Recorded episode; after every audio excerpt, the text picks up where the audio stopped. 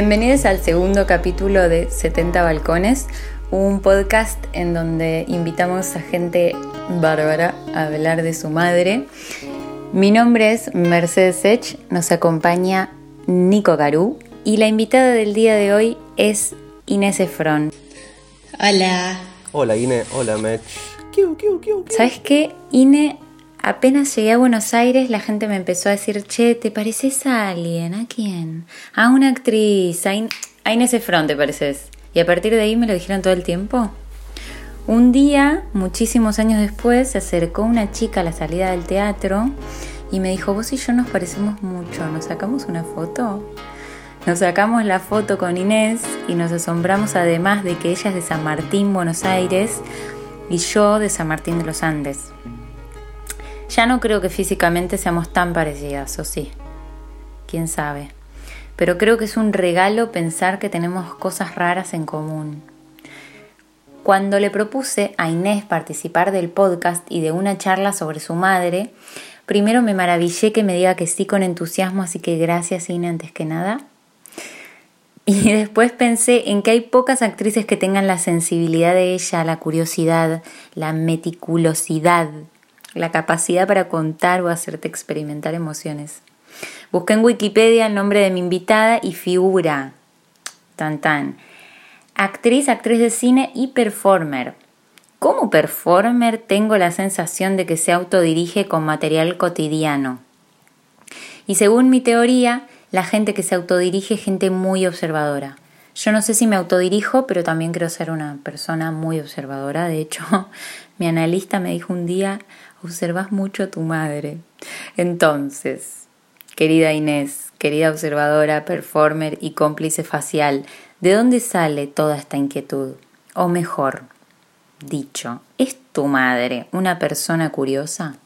Em, sí, en verdad, si soy honesta, cuando, cuando hicimos a, una comunicación telefónica nosotras y yo te conté un poquito como para tener como un background para hoy, vos me nombraste la de la curiosidad y realmente tengo que admitir que como mi padre es muy, muy curioso, mi madre, yo la tenía opacada bajo la curiosidad de mi padre, pero vos me hiciste notar que mi madre también es muy curiosa. Sí, como que fue y vino de muchas cosas. Sí, como ella es más como que elige una cosa y se focaliza hasta hacerlo perfecto. Como que yo la tengo más asociada al perfeccionismo. Como que lo que hace, claro, es muy de Capricornio, ¿no? Es como elige, ha elegido varias cosas en su vida, pero lo que elige va hasta el final. Quizá mi papá es el que tiene más la cosa del picoteo, como que hace 10 cursos a la vez y después nada de eso uno sabe bien a dónde va a parar. Y vos sos un poco así, cuando elegiste la carrera... Y yo venía a estudiar en lo de Nora Mosenko, que para mí era fascinante y no tenía dudas de que quería seguir en actuación. A la vez me, anoté primero en gastronomía y después en filosofía, solo siempre como con la idea de que la actuación no sea lo único, no ponerle toda la carga a eso. Pero bueno, tenía el deseo muy claro, o sea, creo que nunca lo tuve tan claro con nada. Por más que ahora dudo mucho, ¿eh? como que la duda también tiñó mucho todo mi, mi proceso como actriz hasta ahora. Claro, porque podés entrar y salir de procesos creativos súper fácil, va, o por lo menos eso se ve. Sí, yo creo que entro y salgo por la desconfianza, más que por...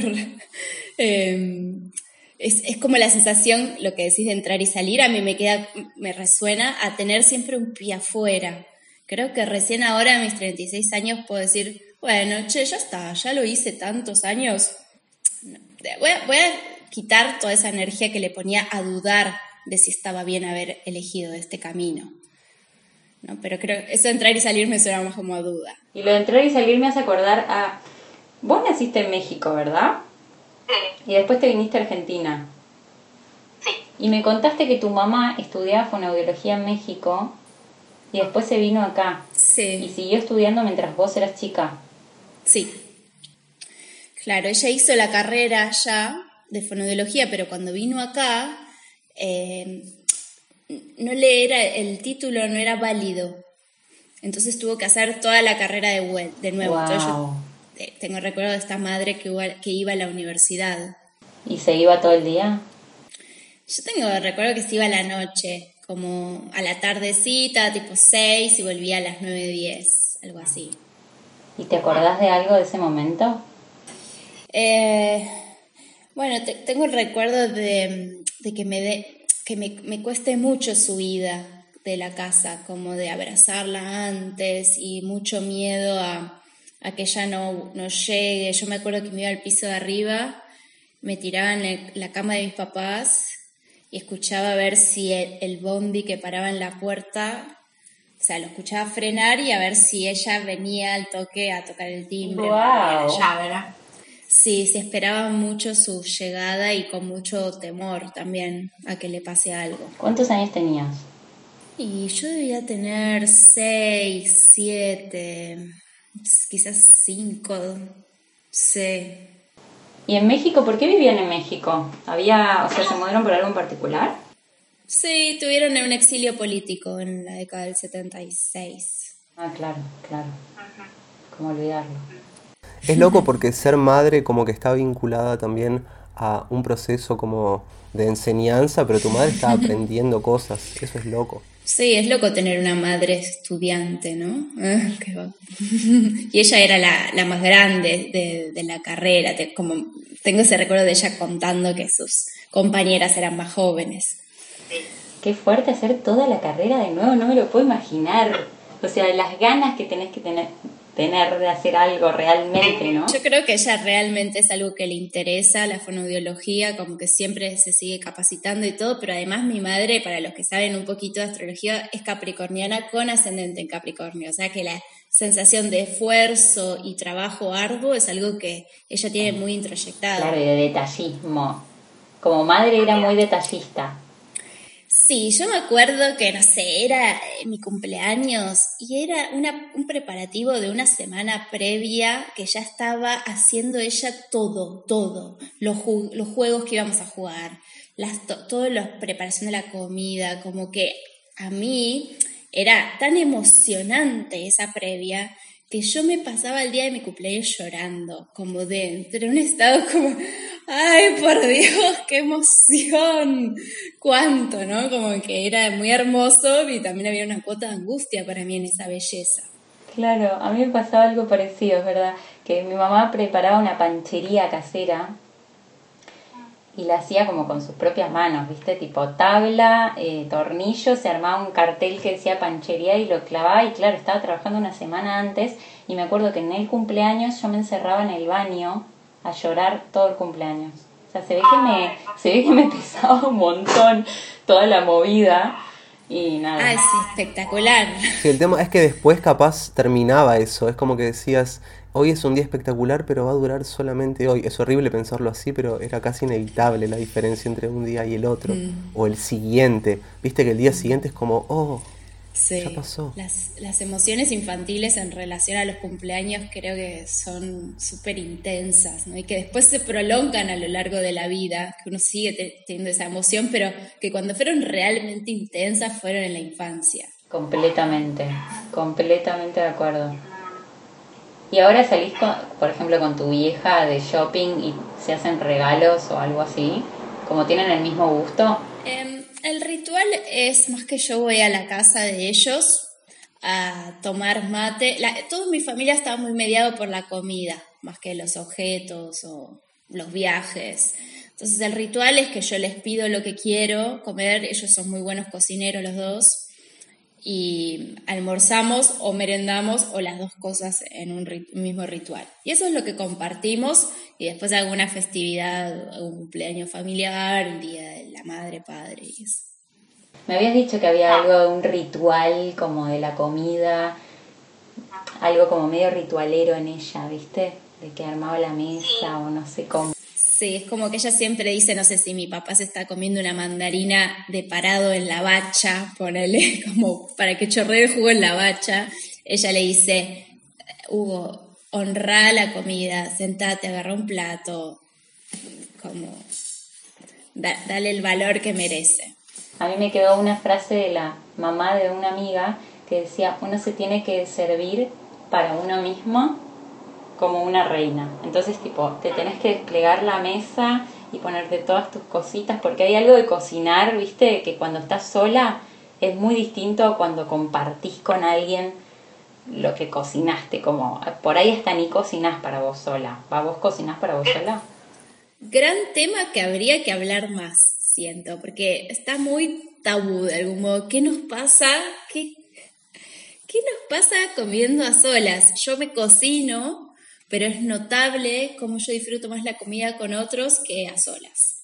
Como que a solas, no, el medio no lo aguanto el, momento. Sí, es como que no podés, te haces unos ravioles increíbles con una salsa increíble, te pones el vinito y te quedas ahí sola comiéndote los ravioles con el vinito. Hay algo como que la comida la ingiere uno para con uno para poder vivir, pero es inevitable que sea como algo de compartir, de compartir una mesa, de no sé, como algo de unión, ¿viste? Sí, y que a la vez yo creo que al, al es, una, es algo que nos estamos perdiendo, porque el compartir con la comida y poder detenerte como a saborearla un poco más, que es algo que te puede permitir el comer a solas, es como que hay algo ahí que yo, al menos yo no puedo acceder, como a que lo que haya sea el disfrute con el alimento, punto. Claro, porque se corta además también todo el proceso de, viste que antes, por ejemplo, si vamos a miles de años atrás, tenías que sí o sí cazar para comer y después cocinarlo. Y después empezaba a estar como la agricultura y tenías que básicamente cultivar y cocinar. Y después capaz no podías cultivar cuando había más ciudades y tenías que cocinar. Y ahora poca gente cocina. Entonces hay como todas ideas de cuanto más se corta todo ese proceso de estar en el vínculo con la comida, hay más diabetes y más problemas porque el vínculo con la comida es como, va, toma comida, come ahora pero la parte de estar con personas también es eso, la previa, el post, la sobremesa es súper importante también. Está bueno esto que decís, porque cuando estás con personas te acordás más que es un ritual, que es todo un momento. ¿Tenés alguna receta favorita? Eh, hoy varias. Ahora estoy muy fan de la sopa de arvejas que son la como con arvejas secas. Me, me, parece que la arveja al secar, cuando la secan, eh, acumula mucho sabor, queda muy sabrosa. Y es barata la arveja además. Mm. Y es re barata, es verdad. tu mamá, es una pregunta medio íntima.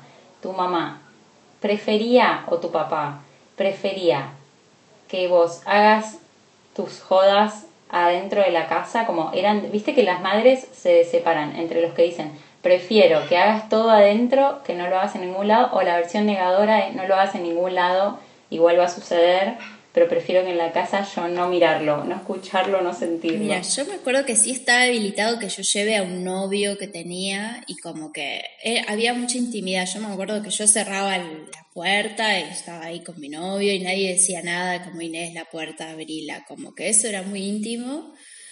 Y, mm, pero yo era muy rebelde, o sea, no, era, era como, tenía un puje así de, de, descubrir la vida bastante intenso que creo que ellos no hubiesen podido frenarlo con nada, pero me dejaban salir porque yo lo pedía mucho también.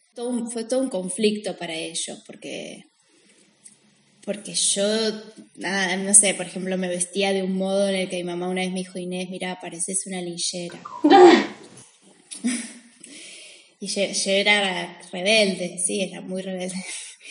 y y bueno, creo que para ellos fue todo un desafío lidiar con, esa, esa energía medio punk que yo tenía. creo que a la distancia siento que lo manejaron muy bien, porque me dejaban salir, pero por momentos también me frenaron. yo tenía una técnica que me vestía toda, entonces cuando bajaba a la cocina ya estaba toda vestida, no me podían decir que no. Entonces era como, bueno, era mi técnica. ¿Vos tenías una técnica así de tipo salidora compulsiva para comprarte a los padres? Eh, no, íbamos negociando. Me acuerdo que en, San Martín había un boliche que tenía, ¿cómo le llamaban? Como que, no sé, en vez de ir a la matiné, te podías quedar un poquito más, como que hacían una maratón. Entonces ahí ya en vez de que me vayan a buscar a las 12, estoy bien chiquita, no sé, 14 años, 15, me iban a buscar a la 1 de la mañana o a las 2 negociábamos, no sé cómo era casi, la verdad que no me acuerdo, pero yo no tenía una táctica así de imponerme, porque por más que yo era rebelde, también siempre quise ser buena, ¿no? Como que eso está en mi vida muy teñida de ser buena, entonces... Te iban a, te iban a buscar, pero te iban a buscar, vos le decías una cuadra antes. Claro, iban, era había un punto a una cuadra de Para que no vean que te habías bajado el auto. Tipo, bajé el auto de mis padres, qué loser. Mi hermana le decía, le decía, ma, ¿puedo ir a bailar maratón, por ejemplo? Le dice, no, sos muy chica. Ok, ¿me puedo quedar a dormir en lo de Laura? Y era como, pero es obvio que van a ir. Claro, yo eso no hacía, como que no tenía necesidad de mentirle, se llegaba a un acuerdo. Bien. Cuando te vino por primera vez, ¿a quién se lo contaste? ¿A una amiga, a tu hermana, si tenés hermanas, o a tu madre? A una amiga. y a mi mamá no se lo conté por un buen tiempo, creo que pasó como un año. ¿En serio? ¡Wow! A mí me causaba mucho dolor no contárselo, porque sabía que a ella le iba a causar dolor. No sé, era una cosa ahí medio masoquista que yo había hecho. ¡Wow! ¿Y cuando se lo contaste? Me acuerdo que ella me dijo como, Inés, pero ¿por qué no me lo contaste? Como que hubo todo un momento, sí. Y ahí pensaste, tipo, mi mamá es más copada de lo que yo creía. No, porque yo siempre o sea, yo los odiaba cuando yo era adolescente como buena adolescente, los detestaba, no me los bancaba. Y mm, yo no sé por qué no se lo quise contar, o sea, puedo capitular, recapitular cosas de mi vida que me hayan llevado ahí, pero no es que porque yo pensaba que ella era una boluda que no lo iba a entender, sino porque era, era una cosa como de jodida como de causar dolor. Yo me acuerdo que se lo conté instantáneamente, tipo asustada, claro, yo nunca había, o sea, nunca había escuchado hablar del tema. Una cosa tipo, me sangró, no lo puedo creer, muy raro. ¿No tenías ninguna compañera o amiga que le haya pasado antes que a vos? No, a ver, sí sabía del tema, obvio, o sea, se, hablaba en las, entre las mujeres de, del aula, era como a quién, obviamente, a quién le vino primero la ganadora, ¿viste? Era como, ay, yo me indispuse primera, yo me indispuse y se lo conté a tal, como esas cosas, pero sí había algo de como cierta ignorancia física de que me iba a pasar a mí, una cosa así, que cuando lo, me acuerdo que cuando me vino fue como traumático, dije, what? O sea, esa primera vez que lo ves, ¿viste? Y después me pasó algo muy fuerte con la primera vez que me hace acordar a lo que vos decís, la primera vez que tuve relaciones, que nada, me reenrosqué, fui a la ginecóloga a, escondidas y, y, dejé los anticonceptivos que me había recetado la mina, que era un imbécil, o sea, nada que ver, fui sin mis padres, sin mi madre, nada, y los dejé arriba del microondas.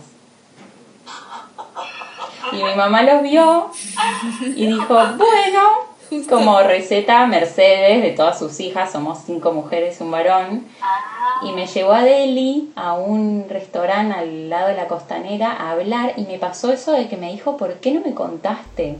Como, ¿por qué no me contaste qué pasaba? O sea, ¿por qué tanta, tanto abismo comunicativo entre un adolescente? Y es algo que creo que forjan un montón los padres.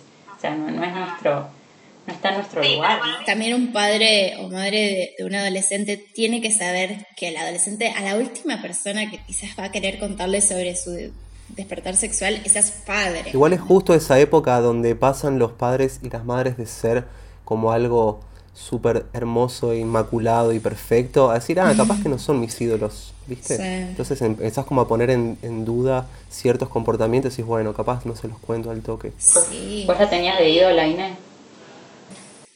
No.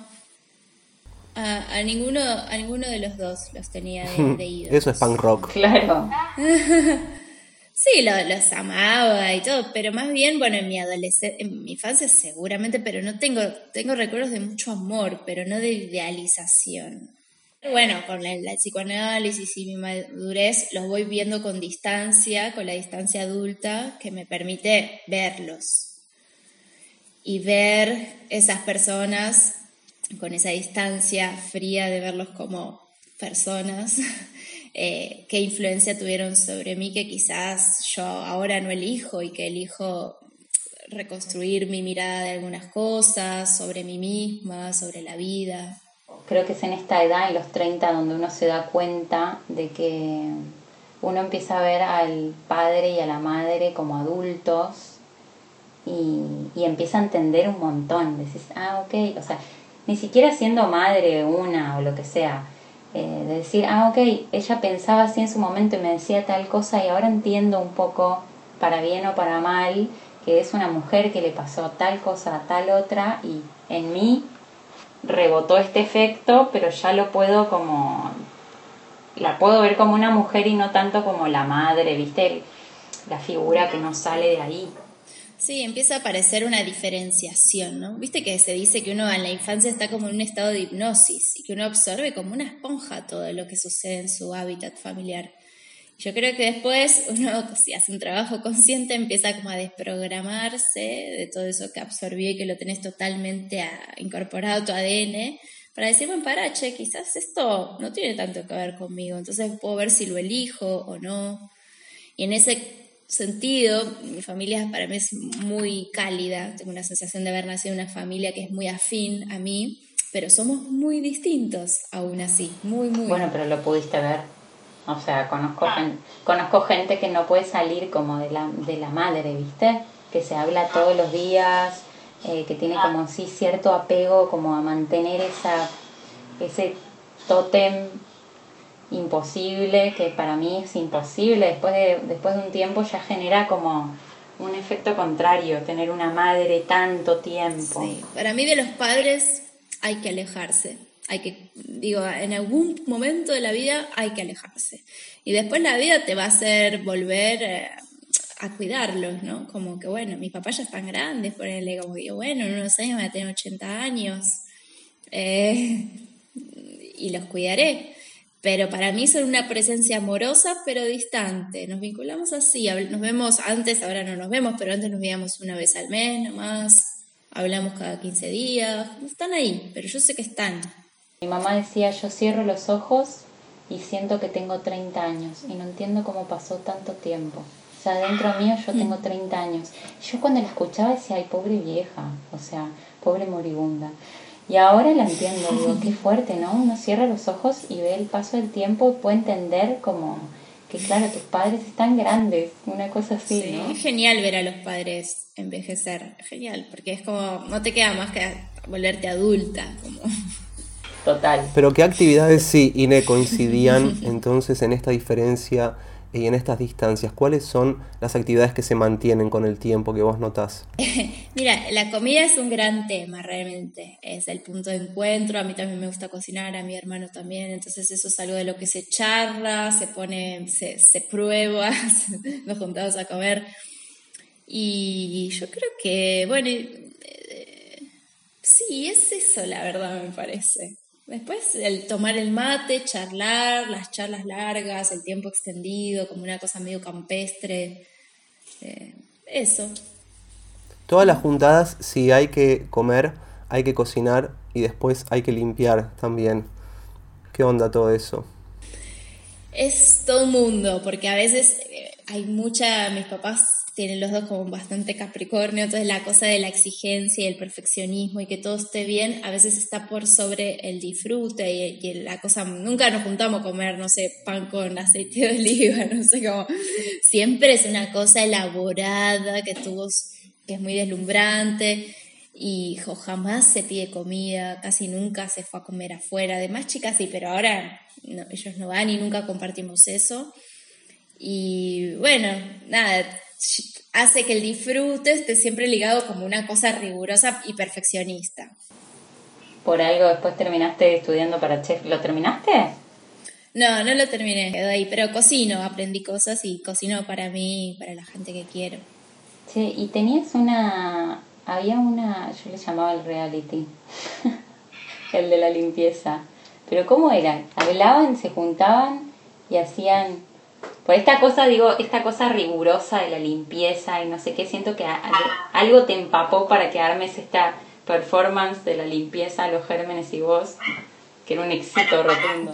Guiño para quienes saben de astrología, tengo luna en Virgo, que no sé, o sea, tengo afectivizado el orden y la, la, la perfección. Em, esto, mi amiga Lules es la persona más, eh, eh, no, no sé si, bueno, pero es discontinua, ¿no? No tenemos, nunca logramos tener como una constancia porque lo que pasaba es que hacíamos el programa y realmente a la gente le interesaba el tema. Nosotras llegamos, yo llego un día a un bar en el que Lules me dice, hoy vamos a hacer un programa en el que vamos a hablar de los gérmenes. Y las dos tenemos como esta capacidad de, no sé, ponele, alguien tocó algo sucio allá y vos viste que no se viste, viste que se limpió solo así. Y después viste que vino a agarrar un frasco. Como que estás, como que ves las pequeñas suciedades. Ahora eh, estamos todos más pendientes de eso.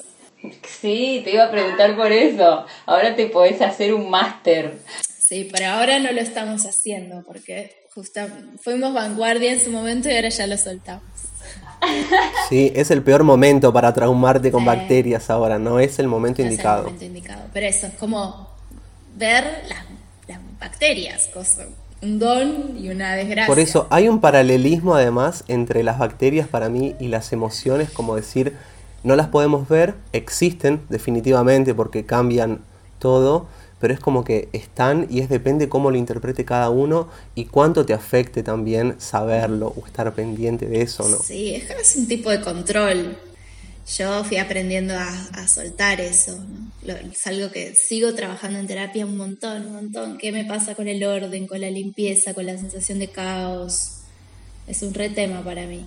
Hay una cosa re interesante que había visto en, un proyecto tuyo que no me acuerdo si se llamaba En una vidriera o vidriera, porque yo vivía en colegiales y pasé varias veces y me encantó, me pareció alucinante. Que si alguien no lo vio, básicamente era en una vidriera, en un local vacío, pasaban distintas actividades en distintas horas y vos tenías que básicamente ir y desde afuera ver esa perfo. Pero la vidriera tiene un poco el orden, porque si lo pensamos, la vidriera tiene que estar pulcra, tiene que estar limpia y por lo general ofrece algo, una venta de lo que sea. Pero esto no era una venta material, era como ofrecía una situación. Eso es interesante. Sí, totalmente. el concepto era como, bueno, la vidriera te expone todo ahí muy, muy deseable y pulcro, ¿no? Y ordenado. Y acá hay vida, hay caos, hay personas, hay cosas pasando. Como, sí, tenía que ver con eso, sí. Tengo un recuerdo que me quedó de una historia que hiciste en Instagram que decía, era como una conversación que tenías con tu mamá y había una foto, no me acuerdo de qué era la foto, pero era algo como medio poético, tipo una paloma arriba de, en la pileta, tipo una, algo arriba como, y dijiste, no puedo esperar a tener 60 años o 70 años, no me acuerdo, y, y lo pensé y dije, esto es increíble, no se me olvidó nunca más como esa, ese momento en la vida de, tus padres en donde realmente la están pasando bien, o que yo también observo con mis padres. Entregados a la contemplación, ¿no? Como que su vida ya está más quieta, más tranquila y muy entregados a la contemplación. Me hace acordar a algo que quizás es interesante nombrarlo, que yo agradezco mucho la llegada del WhatsApp a mi vida y a la de mi madre y a mi padre, porque nos trajo a nuestra comunicación un nuevo humor, como una nueva complicidad de mandarnos emojis, fotitos, y a mí me encanta eso que apareció en nuestras vidas. ¿No te ponía ok al principio? Sí, al principio mi mamá era más fría, pero después empezó a encontrar los emojis y todo y se abrió, se abrió un mundo. Limitó mucho el mensaje de texto para mí, porque al principio en el celu, cuando tenías que escribir, era un mensaje de texto y te cobraban por cada mensaje. Pero cuando salió WhatsApp fue como, ah, puedes escribir todo lo que sea y no hay drama y no cambian por letras. Okay. ¿Te acordás cuando usábamos mensaje de texto? ¿Pensás en algo de como de tu mundo de la adolescencia? ¿Quedaste lupeada ahí? ¿O simplemente lo tomás como, como una narrativa entera de cosas que viste de otro? ¿O o te quedas más en esa cosa de las imágenes, los arquetipos que viviste en casa? En relación a la adolescencia, sí, porque en la adolescencia es que surge mi, mi deseo de actuar. Y después la vida me da la oportunidad de hacer muchos papeles de adolescente y de todo ese despertar hormonal y todo. Y que era lo que yo vivía y no daba basto con esa sensación y la actuación aparecía como una posibilidad de abarcar o de que haya un testigo de mi sentir, de que alguien vea. Entonces yo usé mucho mi adolescencia como punto de inspiración para muchos papeles que tuve que hacer de adolescente, ya siendo bastante grande. Pero era mi, era mi lugar a donde, a donde tomar toda esa intensidad y, sí, toda esa hormonalidad.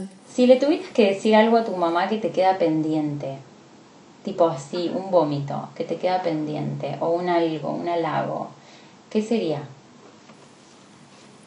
Que afloje un poquito el culo.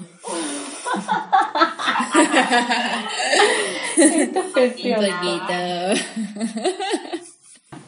Gracias, Cine. Gracias, Cine. a ustedes, fue lindo su, su escucha atenta.